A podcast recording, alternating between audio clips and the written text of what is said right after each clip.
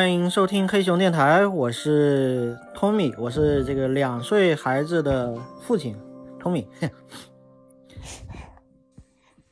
那我也介绍一下，我是是这个沙茶电波已经停更很久的主播呀，我是羊腿，现在也是两个孩子的父亲吧。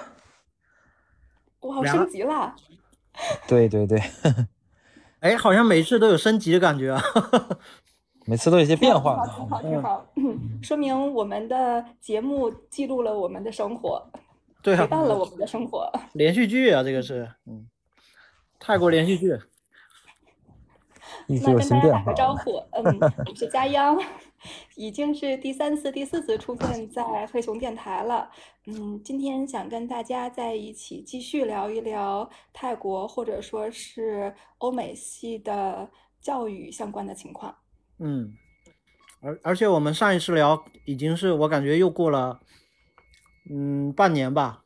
半年半年以上了，大半年的时间了，嗯，对，而且世界也发生了翻天覆地的变化，尤其是国内，是的，是的，嗯，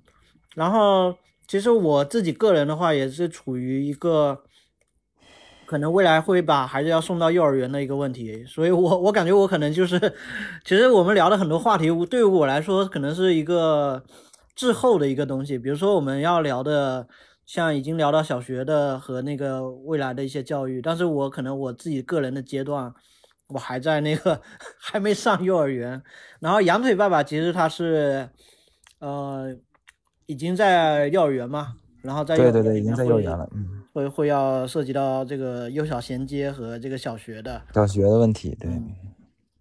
所以我们的节目，Tommy 做的节目是以主播的角度和需求来出发。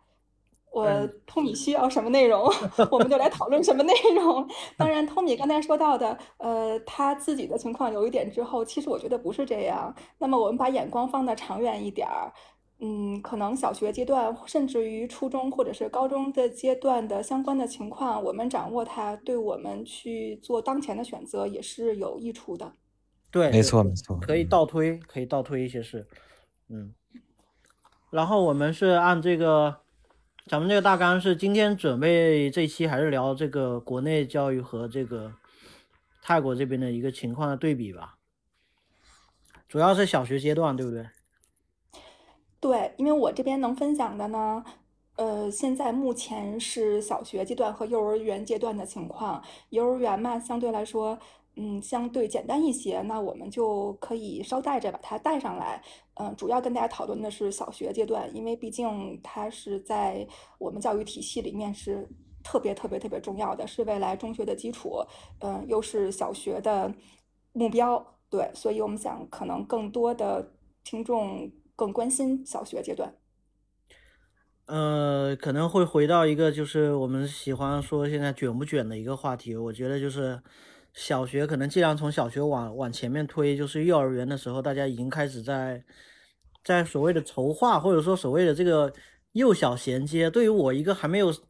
送到送到托班的一个人来讲，我觉得这个东西就是不太，我不太理解。你们两位能给我解释一下这个？现在这个所谓的幼小衔接到底是指什么？或者是这个幼小衔接在国内和和泰国那边的情况是区别是什么？羊腿先来说说国内的情况吧。来说一下吧，就是最近在选房子嘛，选房子的时候，然后我们就不说其他的那个那什么，就是说选房的艰辛啊，但我单纯就说我进去个人家，特别是住户的一个感受啊，这可能能从一个侧面来聊。呃，来了解整个幼小衔接的一个感受，就有没有必要？我们先不谈幼小衔接，但单纯就是我们去到就是这种为了孩子陪读的这个家庭中，你就能感觉到这个整个在国内孩子们的压力是怎么样的。就是举两三个户型的例子，就是房子大小不谈，单纯进去之后，有只要是有这种初中的孩子啊，或者说有这种小学的孩子，你就能感觉到明显感觉到他的家庭。状态和这个，呃，学习氛围是很很很很压抑的，或者说是给说说带来一种压力感的。以前我没有感觉到，但是你就突然间进到一个有小学的孩子也好，有初中孩子也好的家庭，你就看到满墙贴着都是类似元素周期表、什么历史年代表，然后呢，满屋都是书，然后各种类型的书。然后如果是那种初中孩子那个那个家，那就 更可怕了，就感觉有一个是考到了可能当地考到了厦门比较好的那个一中一中的一个那个一个一个孩子家里，就感觉满屋子都是乱七八糟。然后但在那么乱的前提下，很多书就是堆的，孩子还在那学习，一一一一直在那看书，一直在那学。我就感觉就是说，整体上就是这个国内啊，特别是可能是以这个厦门为例。因为大部分也可能正是重视孩子教育的那个社区也好，学校也好，都是这样的。就他们都是想学点啥，就不能让孩子闲着。然后呢，学的内容呢，就是往可能往前学。比如说像我们现在聊的幼小衔接，他可能就觉得，哎，幼儿园我们准备的，他就看，比如说小学的课纲是要求什么样的一些一些教育的那些那些标准，他想要这个孩子要该达到那个标准。那咱们幼儿园阶段就应该达做到做了哪些事情？可能是这样逆推。呃，对，就是他是把小学一年级的课程，然后转化到了可能幼儿园毕业或者是这个幼儿园放假期间，就暑就是幼儿园升到小学这个时间段吧，这个整个几个月期间内要去学一些小学一年级的内容，然后好让孩子做好准备。嗯，这个就。就就怎么怎么说呢？就是状态就是一个状态，而且家长也非常重视这个事情。可能有一些，嗯，没条件的可能不谈啊，但单纯的就是像这种主要重视家庭、重视教育的，就谈的非常厉害。然后另一个像厦门这边，我了解的就像是厦门的那个应该是展城校区，也就是说厦门最强的那个小学，他们的说法就是为啥是最强的？就是第一房价高，第二。那个家里的父母母亲一般都不上班，来在家 鸡鸡娃，就是就是房价是十万一平，差不多这个大家可以参考一下。第二个就是孩子家里有钱，第三个就是母亲在家天天鸡娃，所以造成那个学校的校区就变成小学和初中一贯制之后，实力特别强，而且是有钱又卷，这就是大家能。就是设想一下吧，有钱又卷是怎样的一个生活？然后再比如说像这个幼小衔接这块，我前一段去了一个私立校的开放日，嗯，然后同同同期的有几个孩子，就给我感觉也是，就是又有钱又卷是什么样的？就是厦门，我我我们上的幼儿园也算是还可以的吧，就是至少能接触到外教。然后但他们那几个孩子，就是有的是全天外教的那个幼儿园，就是 Sky ABC。可能托你知道，那那他 那个是第一批用户，他家孩子就巨实力巨强，就明显能感觉到英语水平特别好，就是不愿意跟老师互动而已。然后啊，就是那种那种范儿。然后还有的就是那个，还有那个就是而重视重，就是那个幼儿园的 IB 体系的，就是那个可能是全厦门唯一一个把 IB 体系作为幼儿园体系来教授的一个七星幼儿园。啊，这可可能算推荐啊，但是但是我我呃没没什么，嗯，行，这也是，然后那个孩子出来也很不错，也很厉害。然后第三个孩子就是说那个英语，我们就觉得英语已经不是一个就是个优势了，它只是一个基本的基本的技能，在我看来，就大家实力都非常强，有些不强的我们就不说了，他就排外了，就已经不在那个体系里边，我们就不谈了。但单纯这个有这个英语水平的，就能力就非常强，同时还有更更强的就是。他有一个孩子是实施过来的，是个女孩。她在六岁左右，弹琴的功力已经是非常非常强了，就 能够整段的弹一个级别非常高的一个曲子。他妈就说，他是在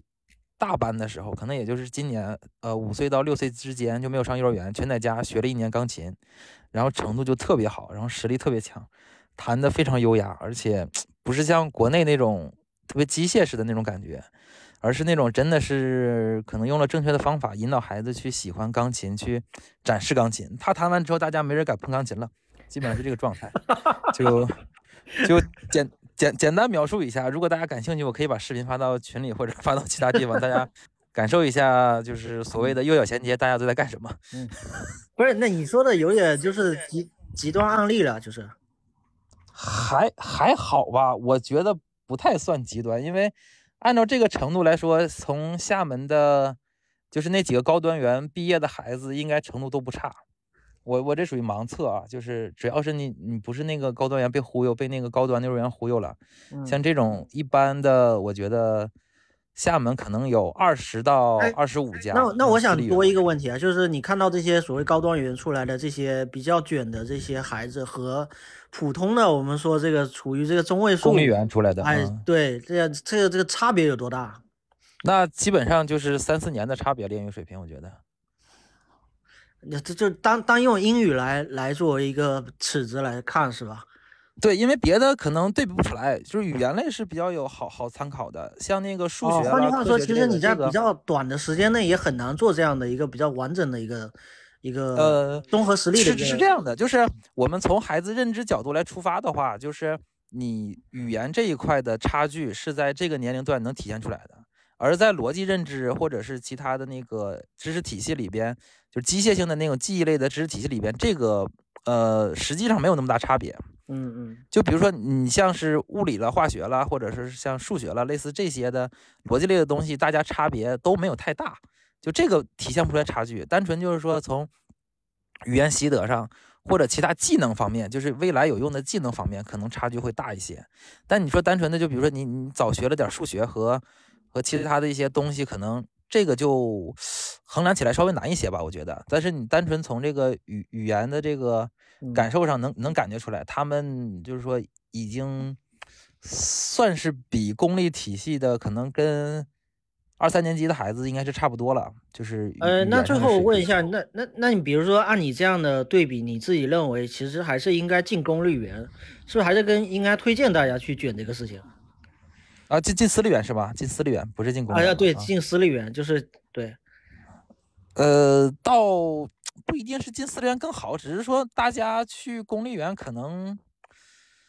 浪费了三年时间吧。我我可能是自己自己这么这么觉得，就是你在公立园真的是，我看了几个公立园的那个出来的孩子，就明显觉得的确就是。就是没有，个人觉得啊，就是好好好，已经知道了，知道了，收收收获的比较少吧，我只能 我觉得这么说，知道了，知道了，不用再描述了，好吧？呃呃，来家人看一下那个我们泰国的这个情况。嗯，我想总结一下刚才羊腿说的这方面的问题，以及我自己的想法。嗯，确实在。呃，我家孩子在小的时候，我们也做过这样的比较和考虑，所以才考虑说，呃，孩子可能幼儿园可以先放一放，或者说是，呃，不一定一定要考虑上幼儿园，也许可以出来看看世界，也是一种选择，所以才有后面的操作。嗯，这个是当时我自己的考虑。嗯，这是第二个呢。说到刚才羊腿的。这个对私立园的选择，我个人想法是这样的，包括北京也好，嗯，比如说上海也好，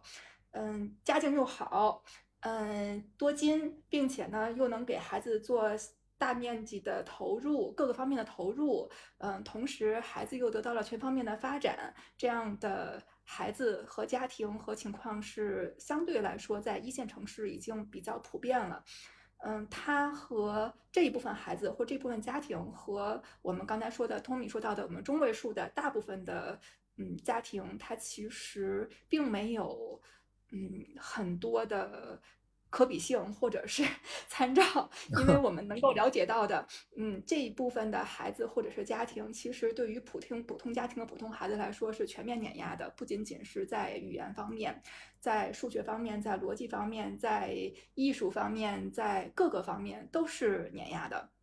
所以，嗯，我觉得，呃，这一部分的孩子或这一部分家庭可能是一个类型，或者说是他们是呃一波的，他们是一个部分。那么。我们讨论的可能更多的是，嗯，中间或者是中上这一部分家庭，他们有自己的想法，希望自己能够更好，希望孩子能够更好，但是呢，又在公立和私立之间纠结。私立可能未必能够得上，但是公立又不甘心，这一部分的家庭、家长和孩子可能会更多一些。我们可能更多的考虑这一部分的情况，因为如果他有足够的能力，他可能就不需要听这个节目，他自己就嗯蹭蹭蹭的往前跑了。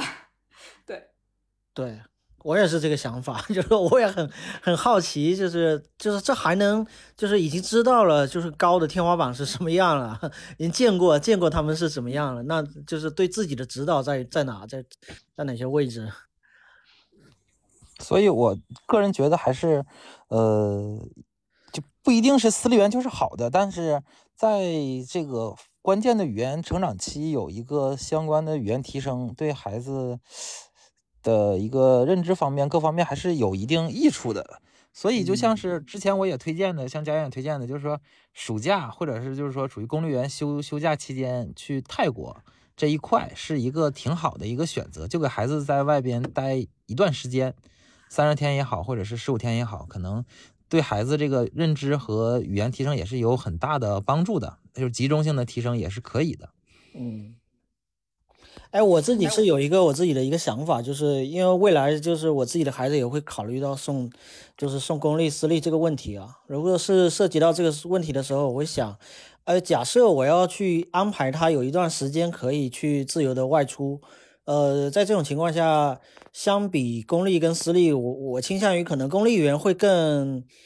更好请假吧，我或者说。这个性价比的程度来讲，我可能私立园我花了很多钱，呃，在这个本身的教育上面，那我就没有这么大更大的这个驱动力或者是财力去干这件事情。但是如果是在公立园，我是不是就可以更多的去做这样的操作？比如说这段时间，我我我希望有一个星期或者是两个星期的时间，我自己带着他去哪里，在这个时候我请假也好请，然后呢，我也不会觉得。好像这个时间特别浪费了钱，我就 我会把他那个钱都给用在这上面了，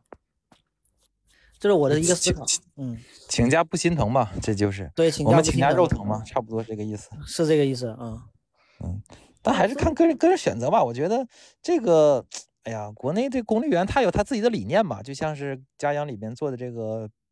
这个笔笔录也好，提纲也好，里面就写的就是很多阶段国家是不允许教这个学科类东西的。就他刻意的把这个东西给避免掉了，但这个东西是不是应该这样一刀切，也是一个挺值得探讨的问题。在公立公立这种园是针对大面积教育，反倒是弄得这个私立园很卷，就是把这一部分一定要想想想想想搞这些高科技也好，这个这个加 buff 也好，这这些东西全挤到了私立园这边，所以这个可能是值得探讨的一个事情。更多的时候，可能如果是真的自己面对的，可能就涉及到选择这个问题了。嗯，对。所以，我们接着羊腿的话题，我们回到这个制度层面，不考虑个人的具体操作层面哈，回到这个制度层面。其实，国内的现状就是幼儿园禁止学科教学，这个是已经实施了很久很久了，就是从我孩子，包括更之前，呃，就是这样去要求的。这个不仅仅其实要求的是公立学校，甚至于包括普通的普惠型的幼儿园都是这样要求的，禁止学科教学。那在比如说我们刚才谈到的私立园里面，它其实用了其他的方法去回避了这个问题，这个我们不谈啊。那么既然幼儿园禁止学科教学，嗯，大部分家长呢，他其实焦虑的是什么呢？就是我的幼小衔接，我能不能够孩子顺利的去上小学？其实按照正常的逻辑，幼儿园上完了，小学是从最基础的内容开始教起的。那么上小学其实没有任何问题，孩子的心智已经到了可以上小学的阶段，他就应该正常去上小学，这个没有任何问题。但是之所以大家大家会有这样的焦虑的点在于哪里呢？在于说。哦，我的孩子上一年级能够不能够跟得上班？因为听说绝大部分家长都是听说的，听对对对，他们都听说的。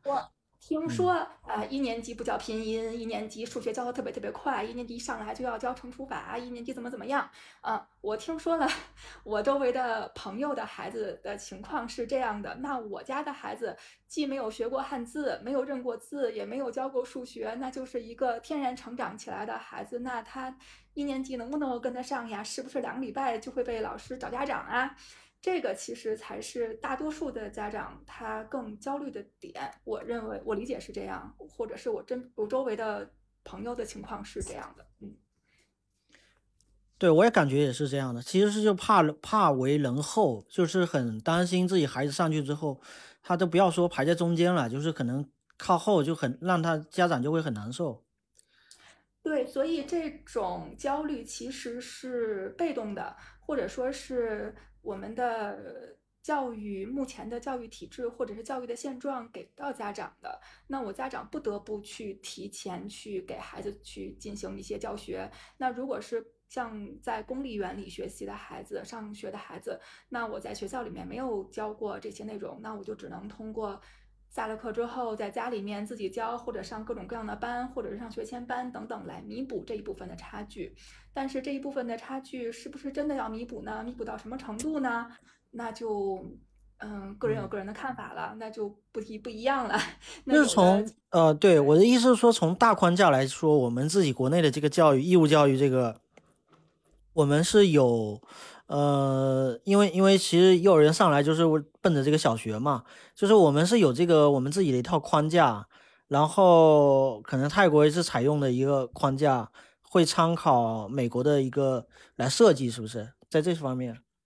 嗯，对，目前因为国际学校的学制是不一样的，有些是英制，有些是美制，有些是其他的呃教学制度。嗯，以我的学校还以我的学。以我的孩子的学校为例，它是美制的学校。那么我们能够了解到的是，从孩子小班开始，就是 K 一开始，其实就已经开始在写写画画，在认字母，在学数字、颜色、形状等等这些我们所谓的学科教学就已经开始了，包括写字，嗯，写字母、数字等等，写读认。嗯，等等，这些都已经开始了。这个可能跟国内有巨大的差别。这个是在他们的教学大纲里面就直接规定了需要去学这些东西的。小班就是实际上就是差不多四五岁这个这个年龄段。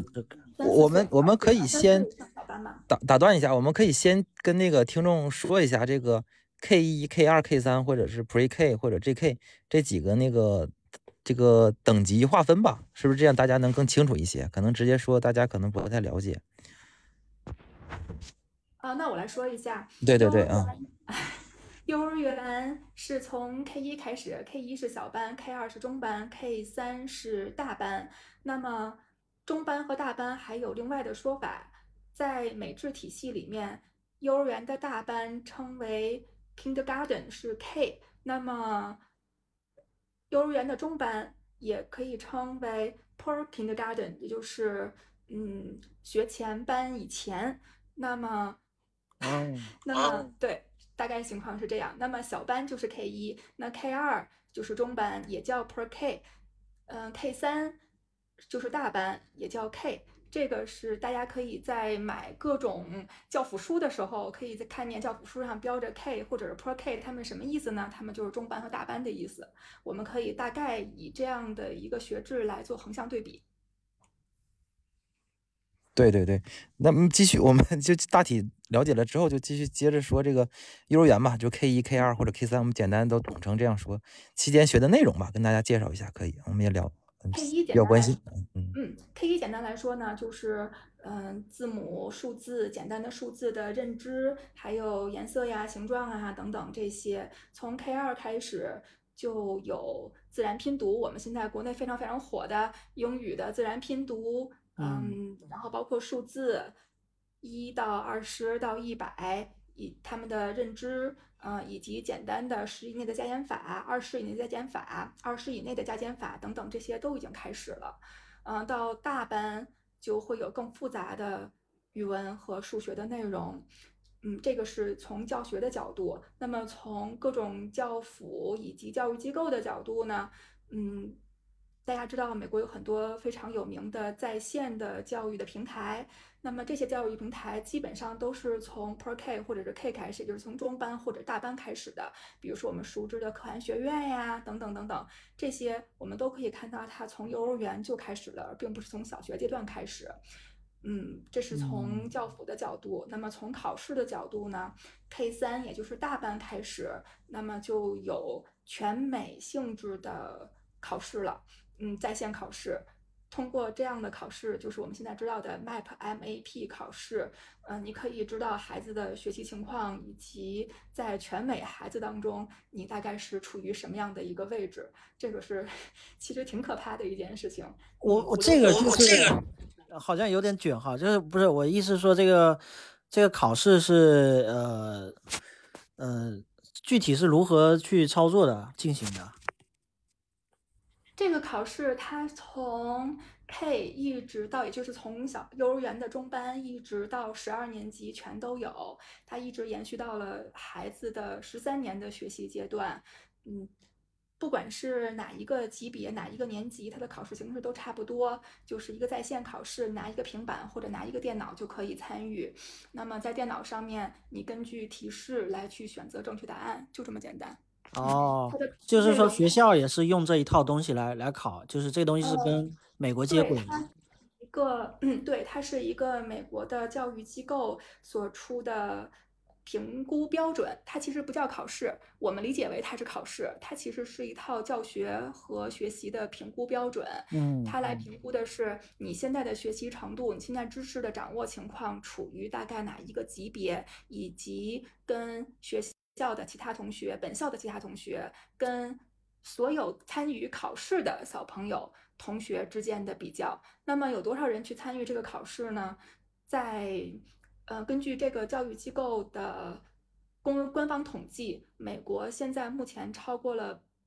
在校学生的百分之五十，也就是说，你可以大概估计出来，嗯，至少一半以上的美国孩子，包括海外参加这个考试的孩子，你的水平是什么样的？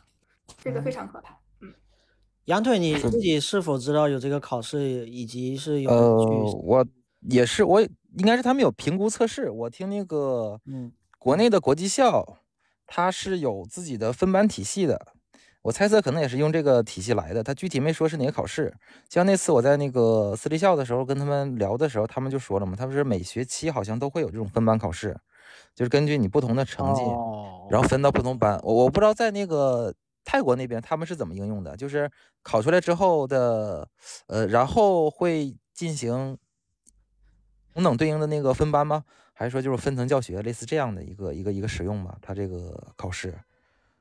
嗯，这个考试刚才说了，它是一个评估的手段，或者是评估对对对，体嗯，对，那么采用这样的一个评估体系，其实知道的是孩子目前的一个知识掌握情况。嗯，他现在大概是一个二年级的水平，还是三年级的水平，还是一个什么样的水平？它分嗯英语、数学以及高年级还会有科学等等其他的不同的学科。小朋友的话，主要就是英语和数学。那么这个考试，学校不会根据这个考试去给孩子做分班，嗯，因为分班这个事情在，呃，根据水平来分班，根据你的学习能力来分班的这 怎么说呢？嗯，就根据你的水平来进行分班这件事情在。呃，美国学校里面或者是美制学校里面是不允许的。那么，如果是你这样去分班了，那么你是不是有歧视差生的这样的？歧视这个意思，我知道这个政治不正确了，有点，嗯，对，这个就不正确了。那嗯么分班是不会的，但是老师会通过这个来知道你的学习情况是怎么样的。嗯，之后我们会说到，在泰国的学校或者说是在美制的学校，小学和初中，也就是一年级到八年级都是没有期末考试的，没有期中考试，也没有期末考试。新学呃新课会一直上到这个学期的最后一天。也就是最后一天，你还在正式上课，没有考试。那么我们怎么知道这个孩子学习情况好还是不好呢？一个是平时成绩，那么还有一个就是 MAP 考试，刚才说的 MAP 的这个考试。嗯，这个考试一年考三次，嗯，春季、秋季还有冬季考三次。那么出三次的结果，老师和家长和孩子都可以知道自己的学习情况，自己孩子的学习情况是这样。具体到说。嗯，分程度去教学，因材施教，这个是在通常是在班级内部，比如说根据你的嗯单词掌握情况、你的阅读情况、你的数学情况来进行不同嗯程度的教学，这个跟分班是没有关系的。呃，那杨腿，你知道我们自己，我我们国内有用这套东西来做作为这个幼儿园的一个某种测试吗？这个有点早，这个有点早。幼儿园那块评估这个还是相对比较少的，但是可能到那个小学阶段，小学阶段一些可能私立校，私立校会可能会沿用这个方法，他们可能有自己的评估体系来来做。这个 MAP 考试。但是嗯国内说到国内，可能国内大家更熟悉的，或者说更用的比较多的，就是所谓的那个小雅思，就是能够呃，就是属于在小年小年龄段吧，就可以评估出孩子的真英语水平的这个考试，这个报的比较多，而且比较火，很多就是北上广的孩子，他们每年为了报这个考试，可能都会来厦门，就为了刷这个考试成绩，要达到这个呃不同的等级吧。一般是这种考呃那个考试就是语言语言水平的考试比较多，而这个像根据全美排名的这个，更多的还是用在那个私立校的入校考试，他们会有哦参考。哦或者我我觉得大家可以查一下淘宝，就知道中国人怎么用了，就是查一下这 MAP 考试，就 就就知道就是大家是怎么用这个考试的，比较实际这个。但是可能国内我我了解的，因为孩子还小，他没到那个就是一年级或者是到那个小学阶段，可能用的还是比较少的。像我们四就是上那个幼儿园就没有没这个没这相关的这个评价，他嗯这个用的比较少，还是嗯。嗯，确实，嗯，国内能在小学或者是在幼儿园阶段就让孩子参加这种考试，并且能够获得，比如说你在全中国的一个等级或者是水平的考试，这个是不可想象的。你想，他连学科教学都来禁止了，那么这种考试也是不可能的。从这个角度来说，那么我们的美制体系或者说是欧美的体系，在幼儿园的教学上面，或者是在幼儿园和小学衔接的这个教学上面，相对来说是 另一个层面的卷。哎，对，嗯其实我就想说这个，就是如果一般的听众或或者是他可能对这个我们之前聊的内容不太熟悉的话，会乍一听起来可能会觉得，实际上在泰国去念这种国际学校，或者是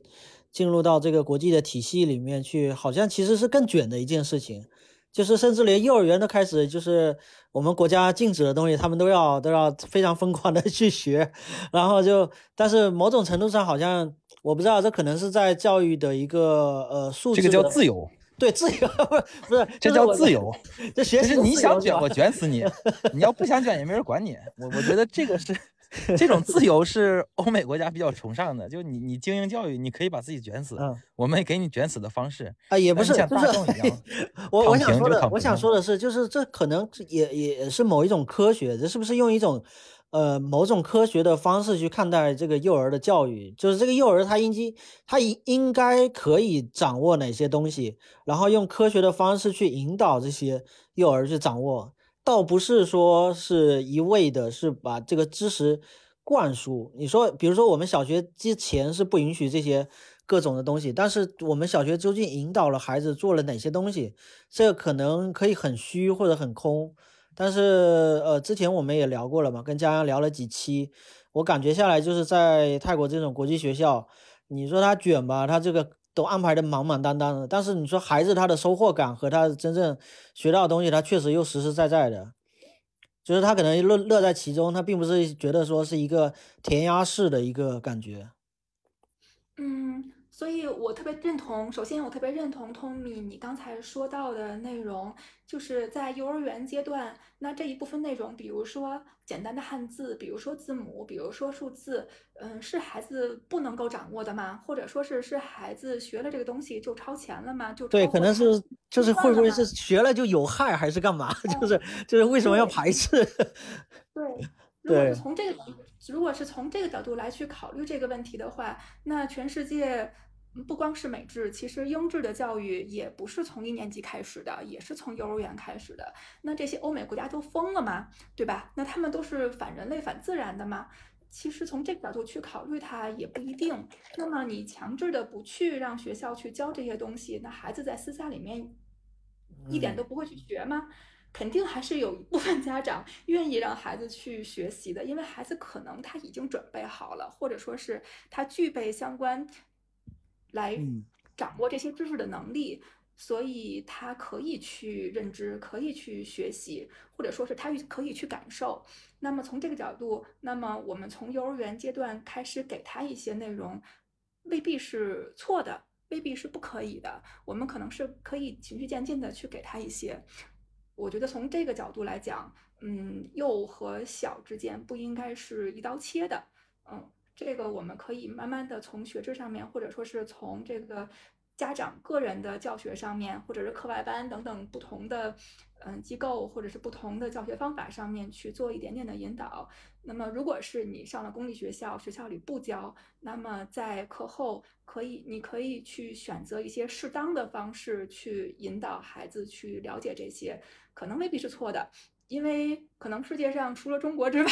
其他的国家或者说是欧美国家，他们都在学呀，他们没有没有光在玩啊，他们大部分的时间真的是一边玩一边学呀。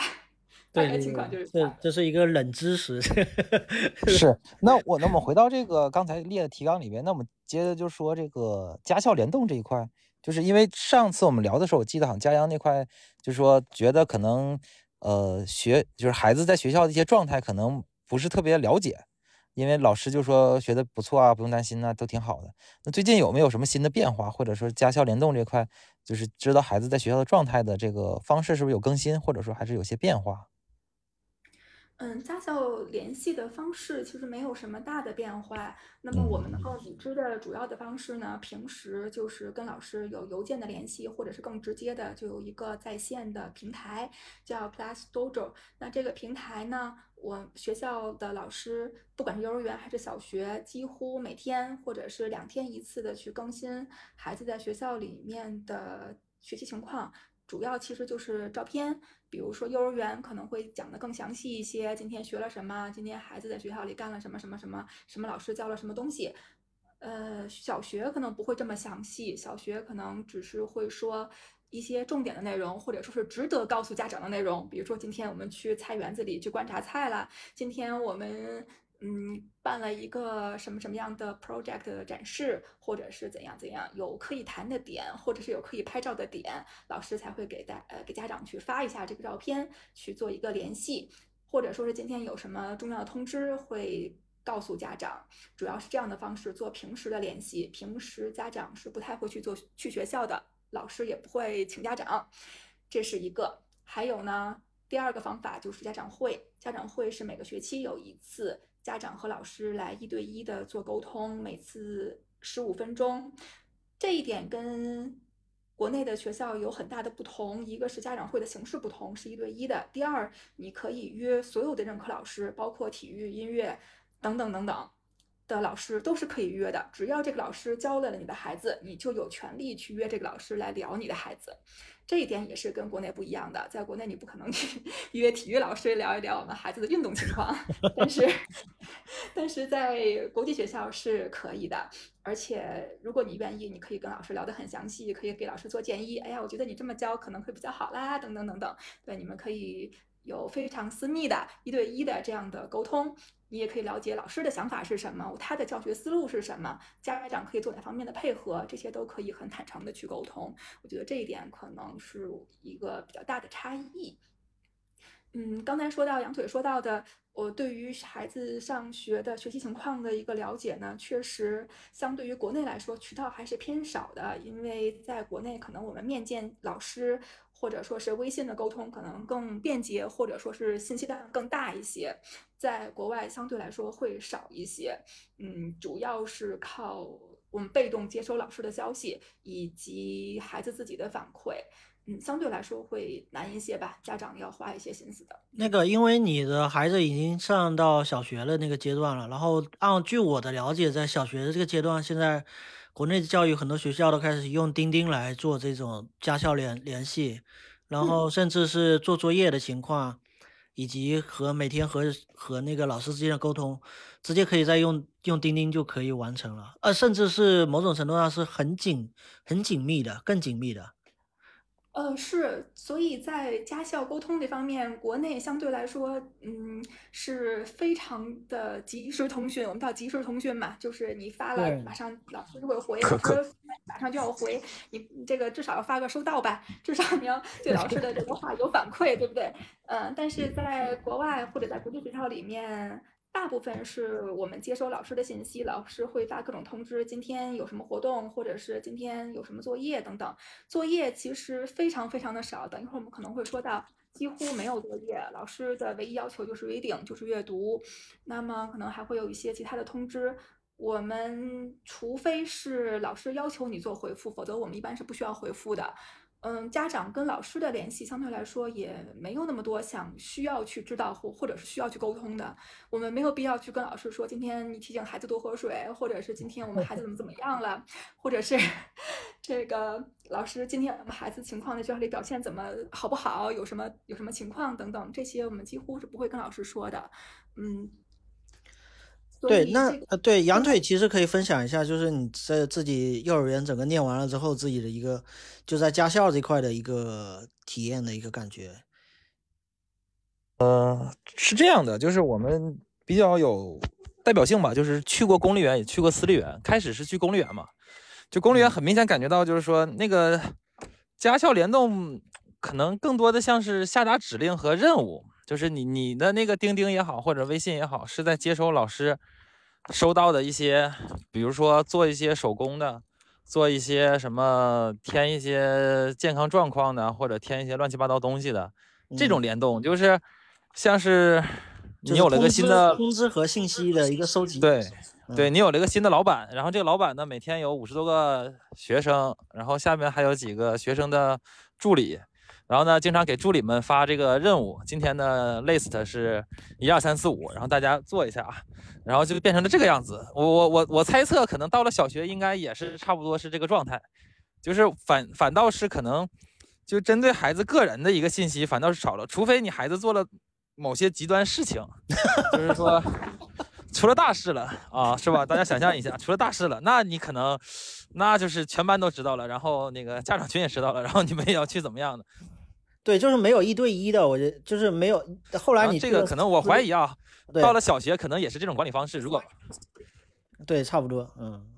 哦，对，说到这一点，我要补充一下，我们没有群，我们没有。去了私立校就就就啊，您说。对，应该是没有，这是很重视隐私的一个事情。为什么要有群呢？我勒个天哪，太可怕了！想起来也是可怕的，就是 回到你。你仔仔细想这个事情是挺是挺荒诞的啊！我们不不说啊，就是如果哎呀，就是回到这个还是这个为就是上私立校之后，就是说也不上私立校，就上这个幼儿园啊，稍微稍微好一点的幼儿园，他就是他是会每天发照片嘛，然后有教学反馈嘛，嗯，然后偶尔，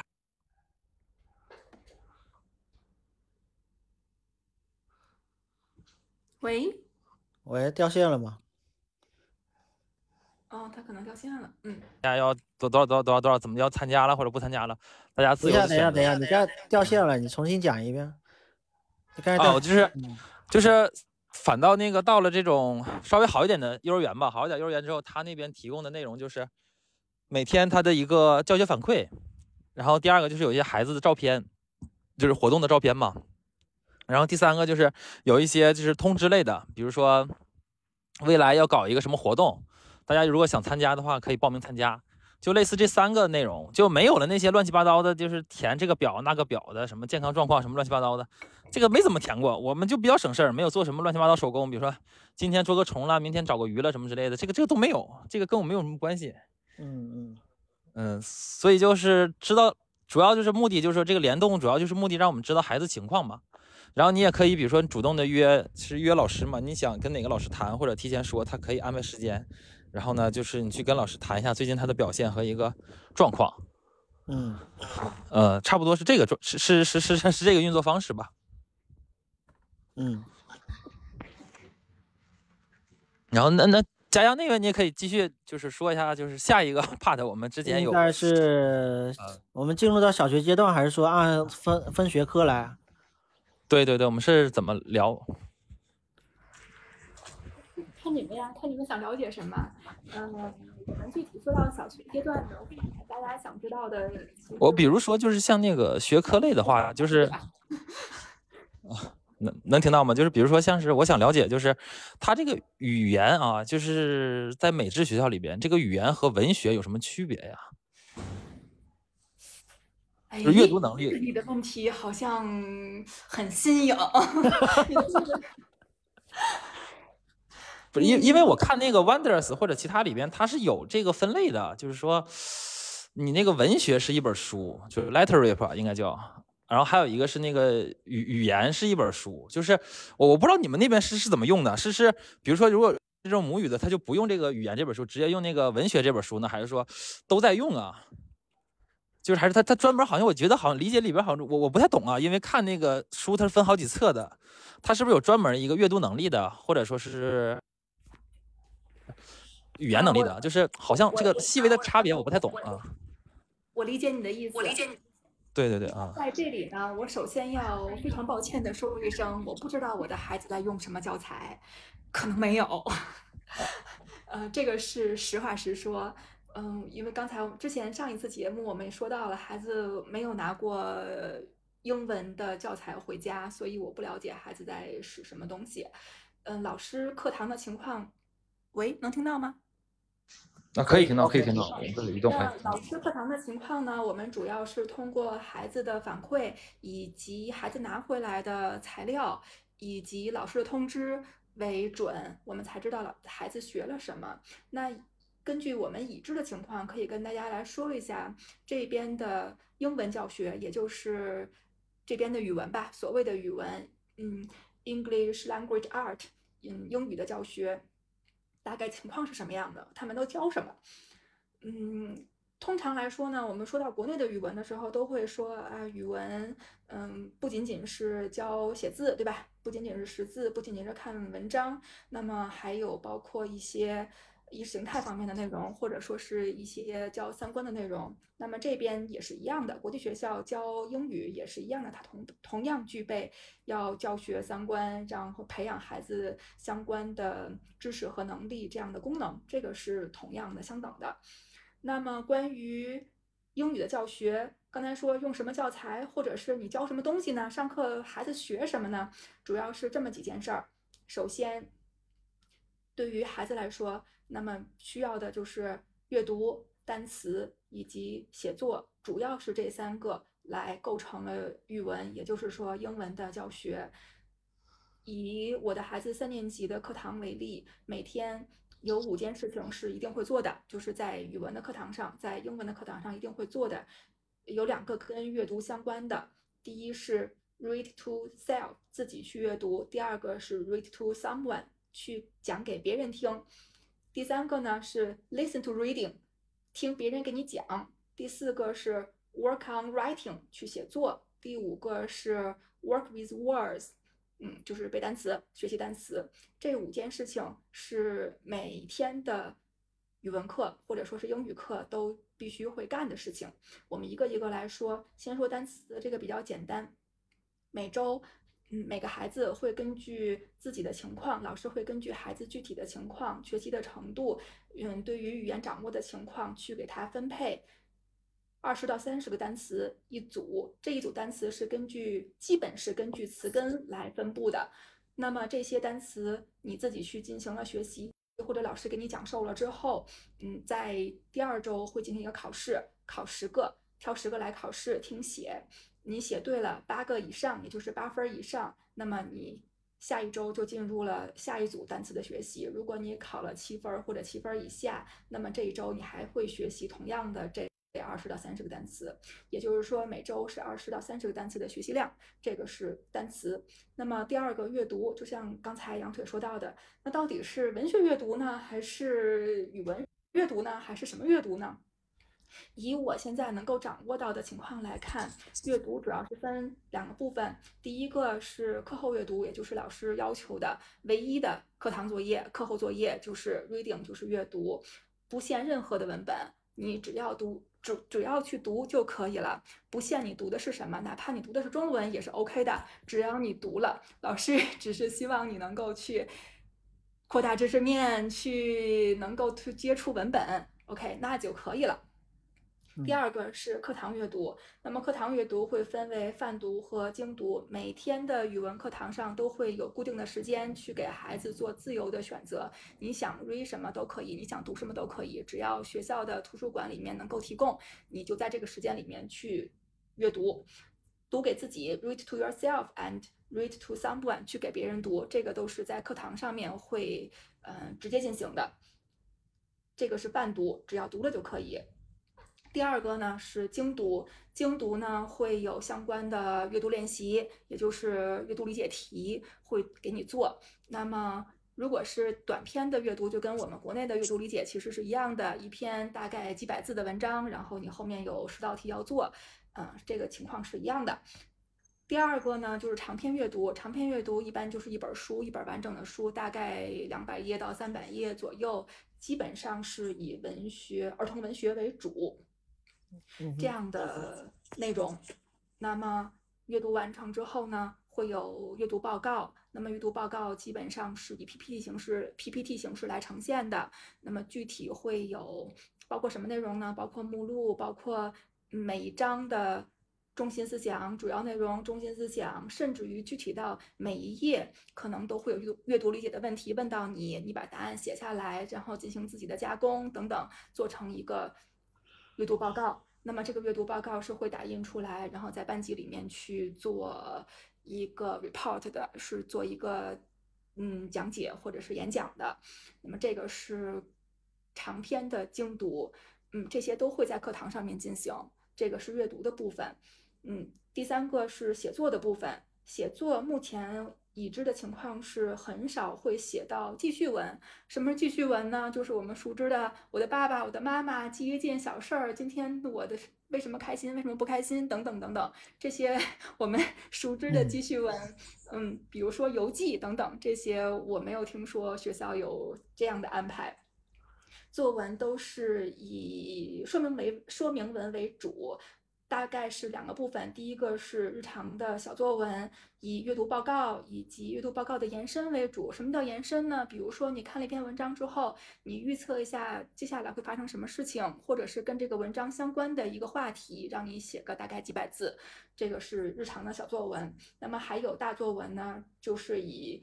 科学方向的说明文为主了。你可以自选主题，比如说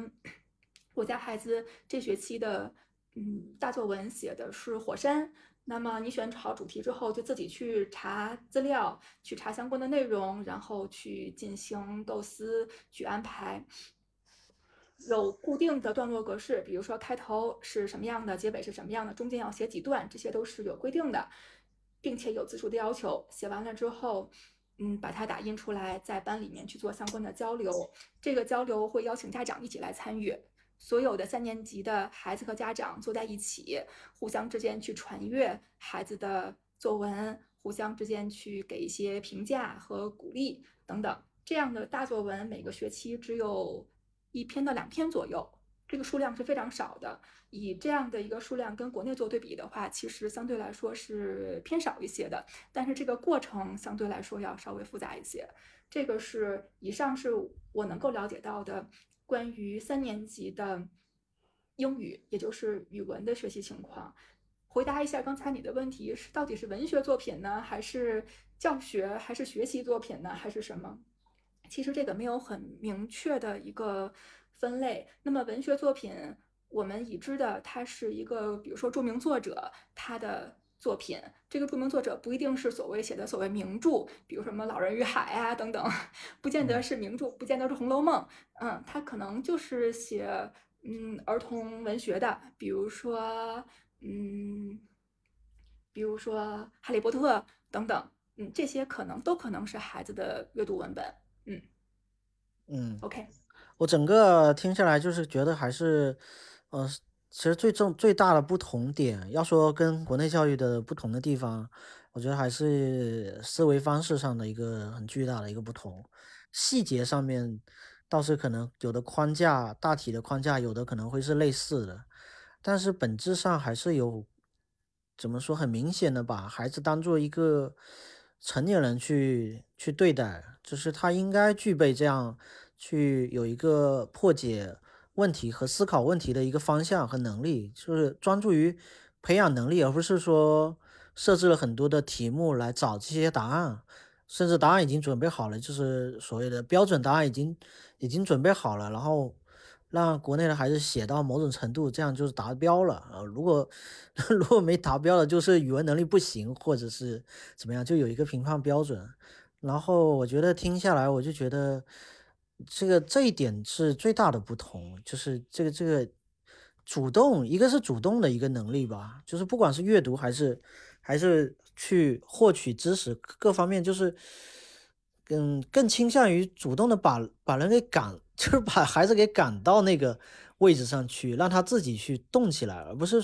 而不是说，嗯嗯，而不是说领着他 一直，或者说在后面拿着鞭子一直一直一直那个，我我觉得这个区别在这儿。嗯，可能有一些理念上的不同，是我们预设了，在国内来说，我们预设了一个答案或者预设了一个目标，那么把孩子装到这个框架里面去，嗯，或者是让孩子去符合这个目标，比如对，说我们而且是非常固定的一个目标，非常就是很很小，就是很局限的一个目标。那个嗯，目标可能并不是对，不适合所有人的一一种一种方向。嗯，嗯，把答案和盒子都放在那里，然后把孩子放进去。对。我理解的模式是这样的，或者是我们小时候经历的，我周围的朋友的孩子经历的是这样的一个模式而且。而且，因为你也是有这个背景的，因为你也是教师资格证，你也是有在有在国内有这方有这个经验的，就是自己的你这边的对比也会很明显。嗯，是的，那这边更多强调的是，你想知道这个答案吗？那你要去找，那你要去去查资料，你要去让所有你的工作围绕着这个目标去怎么去实现它，实现嗯，的过程可能会更重要一些。虽然这个话说起来，大家觉得有点儿俗，或者是 听烂了，但嗯，具体的，操作确实是这样的。那么。我记得孩子在写火山这个主题的作文的时候，嗯，他会从图书馆里面、学校图书馆里面去借相关的书回来看，并且记笔记，嗯，同时丰富到他的文章里面去。这个过程其实非常非常的长，我们很难想象一个孩子学校里面留了一篇作文，然后会写两个月，但是在这边是非常普遍的情况，一个 project 可能就是要两个月，对对对，这这个这个。听起来就是它首先是一个，呃，完成一个很复杂的一个事情的一种能力，就是就是其实看上去其实对成人成年人来讲，这是一个就是一个项目嘛，就是一个 project，或者是一个甚至是一个研究生的一个研究课题，但是把这个东西等于说是下放的这个这种模式给了小学生，让他同样的去使用一套研究方法或者是一套一套模型去做，然后做出来，当然每个人做出来的结果肯定是不一样的，因为你去看你去看的资料，你去查的定的这些这种方向都是独一无二的，就是非常专属于自身的，能达到的最后的结果也是你自己达到的。然后只是当然在成年人作为可能更有经验的一些判断去做一些引导而已。这个是其实国内目前我了解到的就是小学阶段也开始在推动这个所谓的项目制教学，或者是电子化，就是两个都在推动。那项目制教学其实有涉及到这些方面，虽然现在目前看上去还是比较形式主义吧，我个人觉得还是比较偏形。首先，它可能项目制里面的东西，它是还是在大纲里面的东西，比如说鲁迅的某一篇文章里面的一个东西，他其实不会说跳出这个大纲，我去写一个火火山，就是说或者一个什么自然现象，去针对这个来做，但是他可能在大纲里面去做，做完了之后，他首先。呃，我听你的一个感受，我觉得他可能并没有那么长时间的一个一个工，呃，怎么说呢？持续时间，对，持续时间，我感觉并不是那么长的一个周期的一件事情。我觉得长周期可能某种程度上会有一个好的一个推动，是在于说让让小孩有这种很坚韧的一种态度去面对某一项东西，可能这东西也很难，或者不难，或者是简单，但是但是他是有这种持续把一个事情给怎么说呢，做完的一个一一种一种动力和一种模式吧。但我觉得国内其实偏形式主义一点，还是会比较说做了一个项目，但这个项目是一个班级共同来完成的，但并没有看出这个班级里面完成的这个里面的区别，每一个个体个人的一个嗯主观上的一个很很大的一个区别倒是没有，然后时间上面也不会特别的长，可能就嗯也是一个礼拜或两个礼拜就就完成了。这是我我再给大我对家嗯嗯，好，我再给大家举另外的一个例子，在上个学期呢，嗯，孩子又做了另外的一个读书报告，刚才提到的他长篇的读书报告。那么这个这本书呢，大概有二百多页，那么每一页都会有相关的阅读理解的问题，嗯，并且老师要求每一页都会让孩子去写，呃，每每一章都会让孩子去写，呃，叫什么？呃，段落大意吧，或者是这一章要切换一下中文，是不是？对，我要把这个思路转换成这个中文内读理解，它的这个问题叫什么？嗯，每一章的大意要把它写下来。这本书有二十多章。非常非常的多，那么每一个星期，这些所有的这些工作都是在学校里进行的，并不是在家里进行的。所以孩子上学的时候，在课上他就完成这些工作，是不会带回家的。嗯，那么他在课上，呃，每一周都要写几章的内容。那么把这些内容，同时把这些内容都要打在 PPT 上，嗯，并且给他做配图等等等等，这些都是在学校里完成的。那么这个过程其实非常的漫长，大概有一个半月到两个月的时间，每一周孩子都自己去推动他一点，每一周推动一点。这个过程对于孩子来说也是一个教育的过程吧？我觉得在这里面他能够学习到一些。能其他的地方学习不到的一些，像刚刚才说到的，我如何去推动它，我如何去持续的推动它，如何享受自己的进步，一点一点的进步的这个过程，这个也同样比较重要。嗯，对，就是在过程里面可以学到的，其实比那个结果多太多了。这个，嗯，呃，是的。其实从你这边，就是你刚才提到那个课上课下的一个一个话题，我刚好也想到一个话题，就是说。呃，既然很多事情其实是在课上完成的，但是，比如说放学了之后，可想而知，你不需要像国内的家长们这么在课后去抓这些所谓的作业。一一个是作业少哈，第二个是其实很多项目是在课上完成，他也并不带到家里来。那其实回家了之后，其实我能不能理解，就是在回家就是一个家里面亲子亲子时间的一个正常。正常的陪伴是不是这个功能是在这在家庭完成的？就家庭本来应该去做的事情。嗯，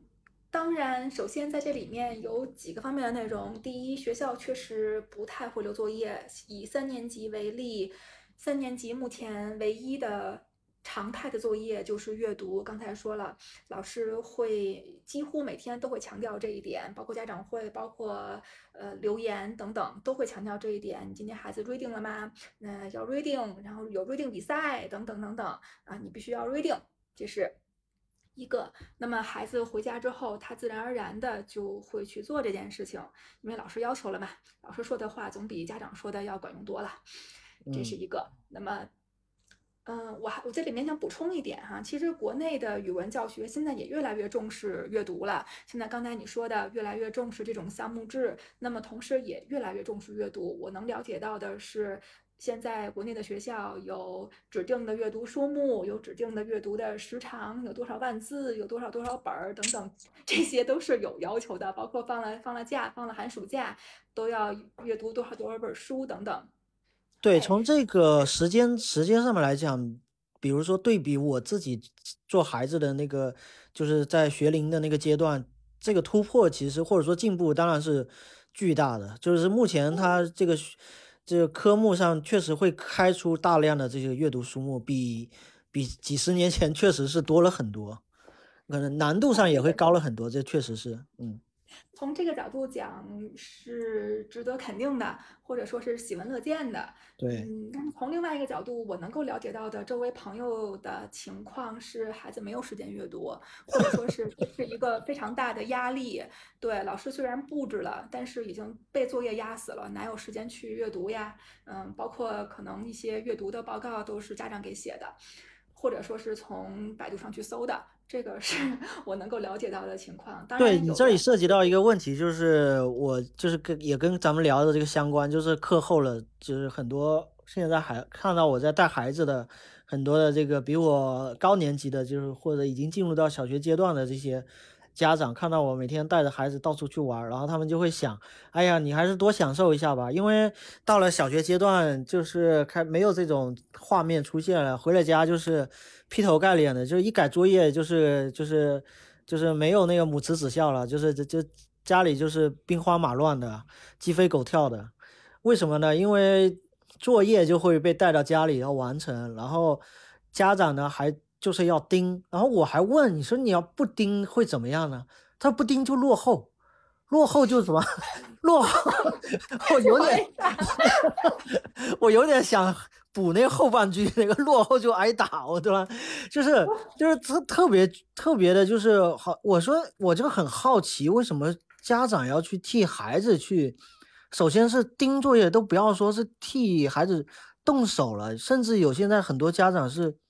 替孩子把那个东西给完成了，以便他可以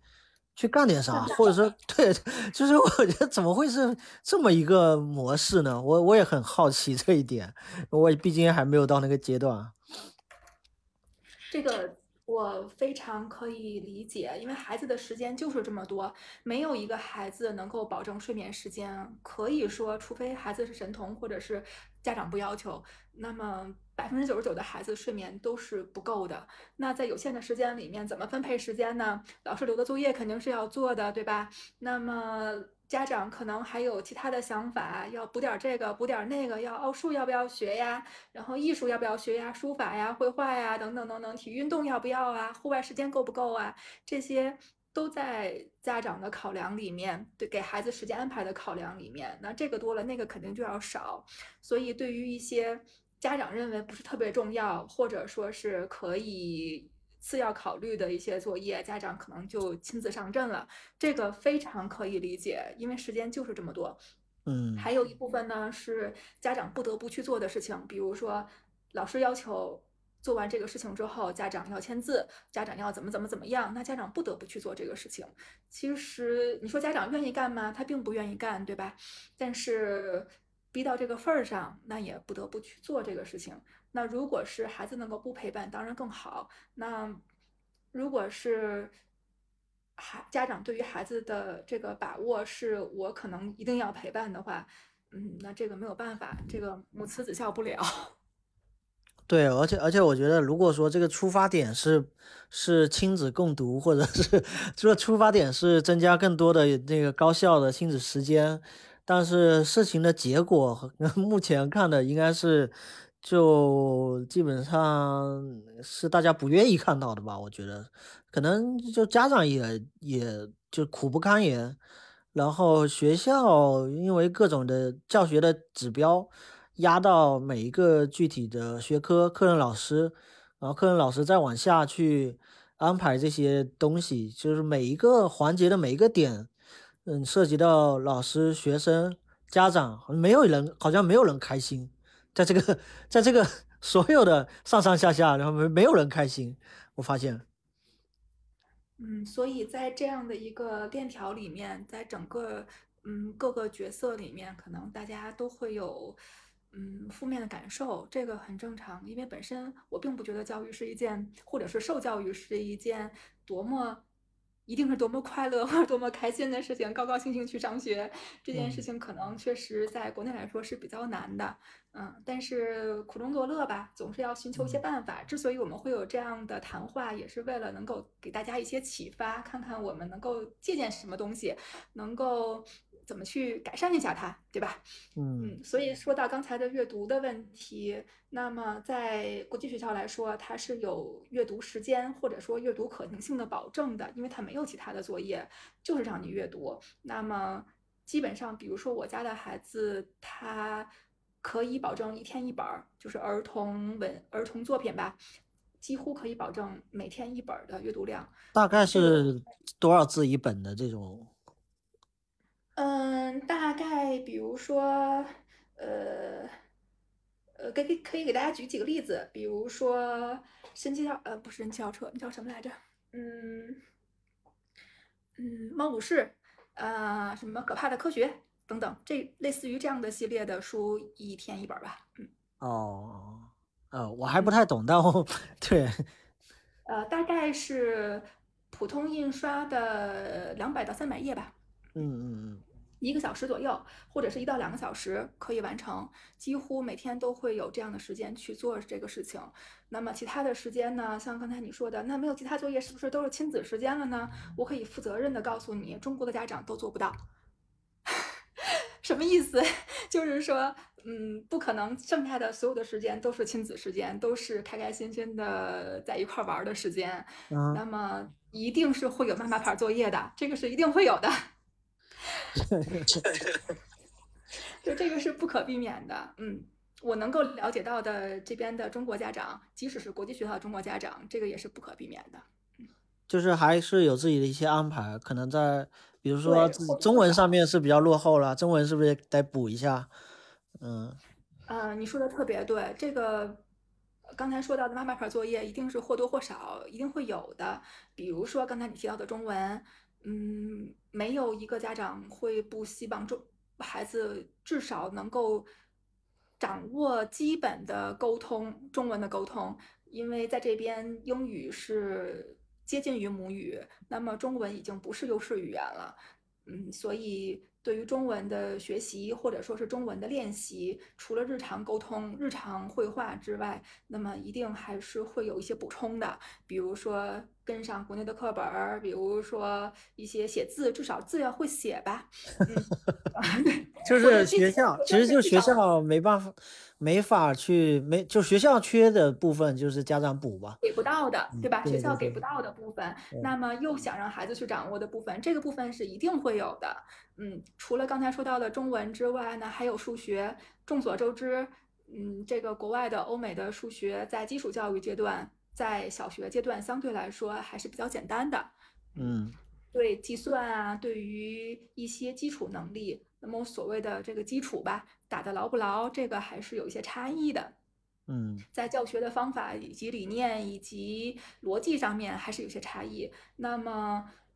需不需要弥补这一部分的差异呢？那就因人而异，每个人的理解不一样，嗯，但是或多或少还是会给到一些，这个真的避免不了。嗯，那只是我们从时间的分配上面，从这个程度上面会有差异。那么我们肯定不会要求，或者说是对于大部分中国家长来说，不会追求孩子一定要学奥数，要怎么怎么样，像国内这样这么急这么卷。嗯，但是会有不同程度的要求吧。嗯嗯，就是其实也就是对孩子来说也是，还是在课后也得免不了一些东西的。嗯。嗯，对，大概可以跟大家说一下时间上面的分配。嗯，首先要保证的是运动时间或者是户外时间，这个是一定会保证的。嗯，所以几乎每天除了在学校里面的户外时间之外，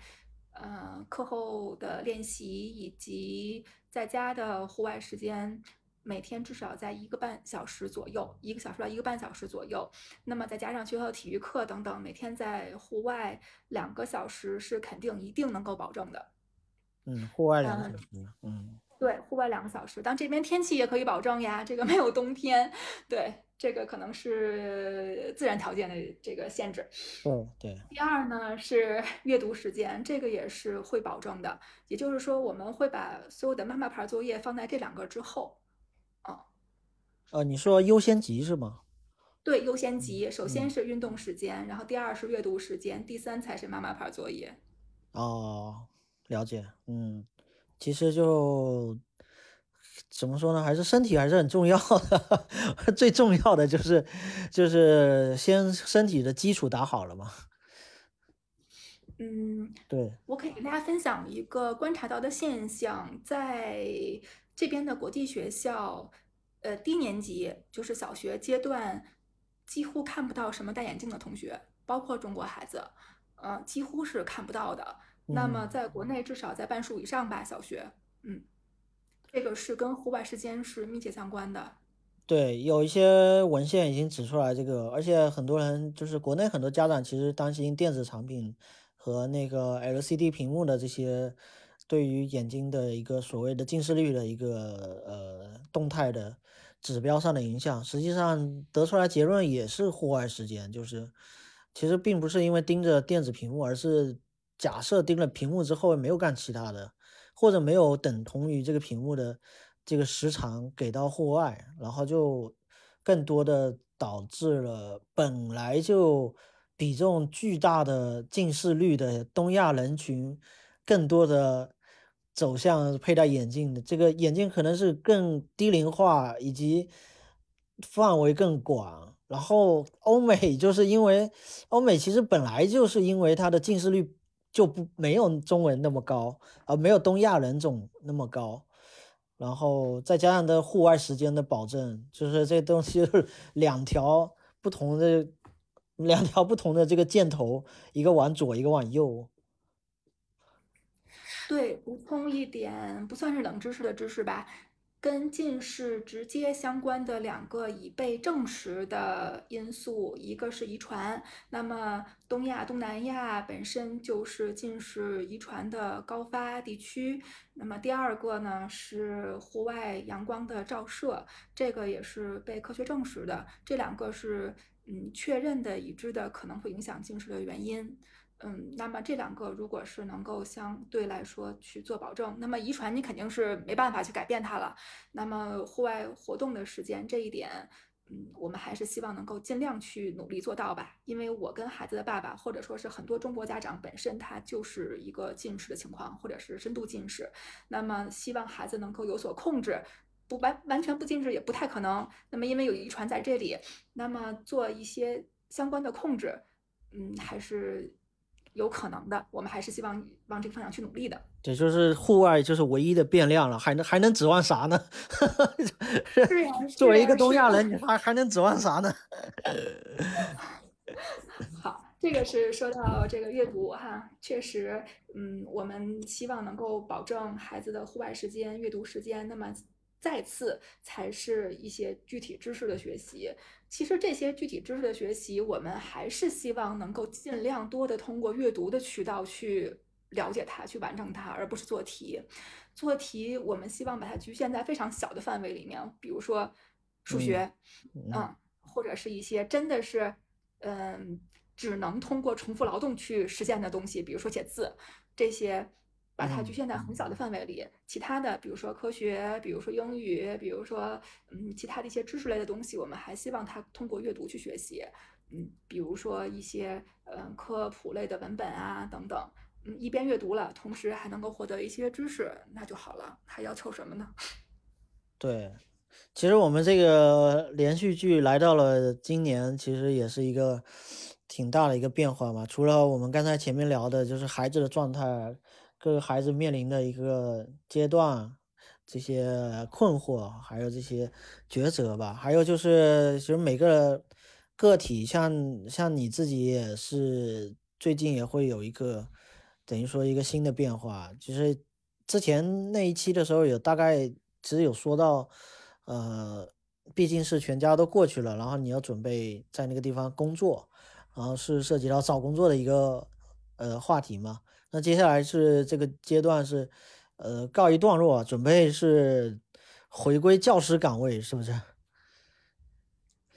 嗯，毕竟要养家糊口嘛。刚才说到全家都在这边，那要继续生活下去，还是要有收入来源的。嗯，所以找工作还是很有动力的。嗯，至于说具体的工作，现在正在进行前期的准备，准备签证啊，准备相关的文件，以及准备入职。嗯，未来。很有可能会以中文老师的一个形象，或者说是中文老师这样的一个岗位，然后出现在泰国的一所公立中学里面。哎，还是公立的中学呢？是的，是的，是公立中学。嗯，并没有选择这个国际学校。这公立中学它怎么会有这种驱动力去教中文吗？是因为孩子太多了吗？这一点又是一个冷知识点哦。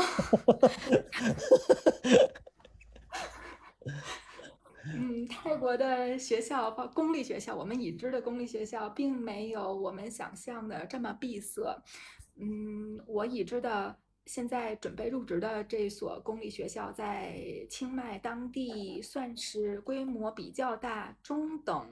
偏上吧，这样的一个位置的学校，大概有三千名学生，是中、初中和高中六个年级。嗯嗯嗯，我看了一下，大概了解了一下它的外语教学，超乎你的想象哦。我们普通的学校、中学。几乎就只教英语，对吧？英语是我们首选的外语。那么在呃泰国的公立学校里面，在这所学校里面，你可以选择的范围就广泛的多了。你可以选择 英语，可以选择中文、日语、韩语、西语，全都有。呃，是选修是不是？就是你每年给自己定一个选修课。呃，初中是选修，到了高中它有分班，比如说呃英语英语班，嗯，然后中文班，嗯，韩语班、日语班这样子。它如果你分到了具体的班，或者是你申请到某个具体的班里面，那么这个语言就是你的主要的外语学习语言。哦，它并不是，它其实对于英语来说，它有一个替代关系，它并不是一个递进的关系。呃，英语是一定要学的。嗯，泰语和英语是哦，对我我说错了，对他其实因为母语已经是英语了，对。不不不不不不，其实其实是公立学校，他母语是泰语，啊，是对是泰语需要学的，嗯。啊，就是对第二外语，二外语。对，相当于二外，相当于二外，但是这个二外呢，在你未来，比如说工作，或者是未来的呃职业生涯里面，或者是未来的求学的生涯里面，它很重要。那么你就会去选择它，比如说以后我可能想去日本，或者是从事跟日语打交道的工作，那么我就去选择英语日语班。英语同样要学，但是日语也很重要。嗯，就是把那个大学可能或者是嗯大学之后进行的那个阶段，又把它给提前到了初高中这个这个时间段上面去了。我我的感觉是这样，而且可能跟这个东南亚国家的一个特性。某种程度上，像新加坡之类的国家，也是在提倡他们所要学会的外语的这个种类可以尽可能丰富和更多。那首先，他们自己就是官方，呃，新加坡自己官方语言就是英语了。然后在在这基础上，你再再增加法语或者是西班牙语这种。去增加你这个国际竞争力，就是他可能在很早的时候，就是他们的目的或者是不是他们培养或者做这样设置的一个一个最终的目的，其实是大同小异的，差不多东南亚国家都有这样的一个想法。嗯，可以这么理解吧？具体什么样的想法，可能需要入职之后跟老师们、跟同学们再做深入的交流。但是从已知的情况来看。学校还是抱着一个开放的态度，相对来说比较开放的态度，或者说是比较全面的态度来对待语言这个问题。我已知的情况是，不仅种类比较多，它的课程的安排以及课时的比例相对来说都比较重。嗯，对我，我刚刚前面说想到你要去做中文老师这个事情，我才我突然想到刚才我们前面聊的。内容其实有涉及到，但但是我我以为说你去一个私立的一个或者说国际学校，然后我在想去国际学校，那不就解决了很多这个国人家长的一个很大的焦虑嘛？就这个学校里面现在 right now 现在提供了一个中文老师，然后你们就可以不用那个在课后再去辅导了，因为我们提供了。我本来是这么想的，我以为是这样。呃，在这里面我做一个解释说明哈，嗯，我现在孩子的学校中文是必修，嗯，中文泰语是必修，每个礼拜都有两到三节的中文课，这个是有的，嗯，每个学期我约家长会，一个是约班主任老师，还有一个就是约中文老师。啊，也也是有的，只是对对对对，嗯，也是有的，只是程度跟国内可能要差一年。到两年，甚至三年，对，嗯嗯，因为毕竟这些孩子的母语已经几乎已经不能算是中文了，嗯。了解，了解。这是对，这是一个，这是国际学校目前的现状。那么在泰国学校里面，回到刚才的话题，嗯，如果是比如说泰国公立学校的毕业生，你选修了中文，很大一部分学生是会到中国留学的。嗯，他们需要具备到中国留学的这样的一个语言水平，那也是很厉害了。对对，其实实际上就是所谓的呃语言学校这种东西就不用念了，就是不需要有那个阶段。嗯，对对对，对所以在这所学校里面，在在在这所泰国中学里面，外籍老师或者是呃外语老师吧，教外所有的包括英语在内的外语老师有几十位，嗯，有几十位，其中外教就十几到二十个，哦，嗯，这个比例就蛮惊人了。对，可以可以期待这个 这个学校，对，嗯，还是很期待的吧，这种文化上的这种碰撞，就是而且以后很多的泰语的这个学生，可能也会有一种北京腔调的中文，就就有一天会出现在，就是出现在中国。对，问他问他在哪儿学的，这学的这么地道。嗯，然后人家说是在清迈。嗯，做这样的选择也有我自己的私心，是一个是能够好好的练一练泰语，毕竟这样的话就算是全身心的投入到了泰语环境，对吧？第二个呢，也想在教育方面做一些对比。那么国内的教育是什么样的？国外的国际学校是什么样的？国外的当地学校是什么样的？嗯，这些对比我觉得会很有意思。包括今天给大家做的这些分享和交流，其实想给大家一些思路上面的启发或者是帮助。那么，在泰国本地的学校，我相信也会有一些发现。嗯。能够对，拓这也是我们这。个连续连续剧一直在进行的一个一个原因，也是这样的一个对比，就每一次的对比都会有一些新的一些启发。然后，呃，因为你之前有写那个公众号，现在好像没怎么看到更新，是不是？就是啊，我希望能够，是太忙了吗？嗯，因为大家可以想象一下，家里有两个孩子的 鸡飞狗跳的生活，一边的上学又没有延时班，对吧？放学又很早，嗯，放假又很多，所以天天应付孩子是一件，不能说应付孩子吧，照顾孩子、陪嗯。伴孩子是一件相对来说比较耗体力的事情。所以晚上陪孩子睡觉之后，真的万分难的爬起来。相信相信家长们可能会有一些同感。那对，我我我是挺有感觉的，虽然我孩子还小，但我已经感，我就觉得是好多的家长都还能在那个